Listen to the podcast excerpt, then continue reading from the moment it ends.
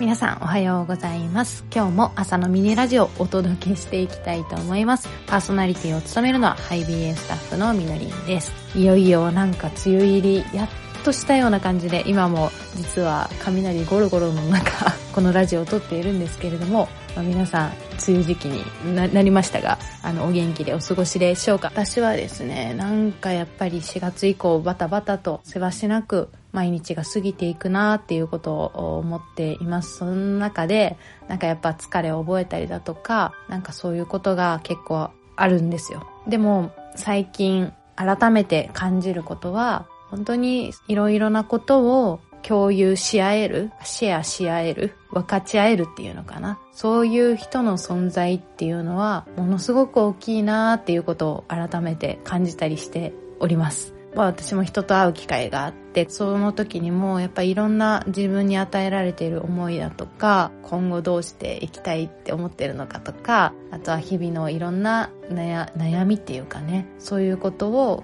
こう話せて、そして受け止めてもらえて、受け止め合えて、いや、わかるってこうなんか言い合えるような、その共感してくれる誰かの存在っていうのは、ものすごく自分にとって心強いなっていうことを思わされたんですよね。でその時に、やっぱりね、聖書を見るとですな、イエス・キリストっていう方もまさに私たちのいろんな気持ちに共感してまた分かってくれる共有し合えるそういう存在でもあるんだよなってことを思わされたりします、えー、聖書のヘブル書っていうところの4章の15節に、えー、こういう言葉があります。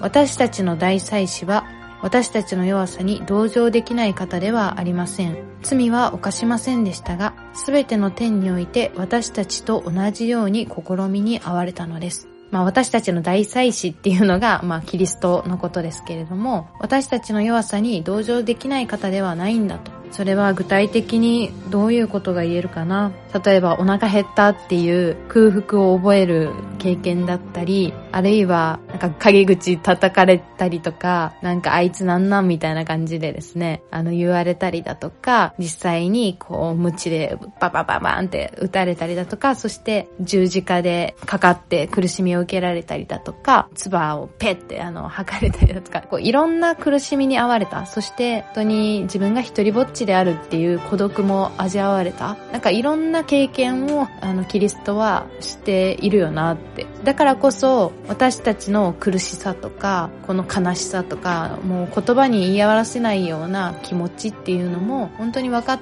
てこう共有し合えるそういう存在でもあるんだなっていうことを思います、まあ、皆さんには分かち合える共有し合える人がいるでしょうか。あの、ぜひですね、周りにいろんなこう自分の気持ちとかを正直に話せる友達が、本当に皆さんにも与えられることを願っていますし、まあそういう友達関係を作るためにも自分が本当に正直に自分の気持ちを話していくっていうことも必要でしょうし、なんていうか、もちろん私たち、ハイビースタッフも、あの、皆さんの日々の悩みとか、高校生の悩みとか聞きたいなっていうことも思っていますので、まあ、それをぜひお便りでね、送ってくれたらなっていうことも思っていますので、まあそういう風にね、共感し合えて、そして弱さを覚えるときに、でもその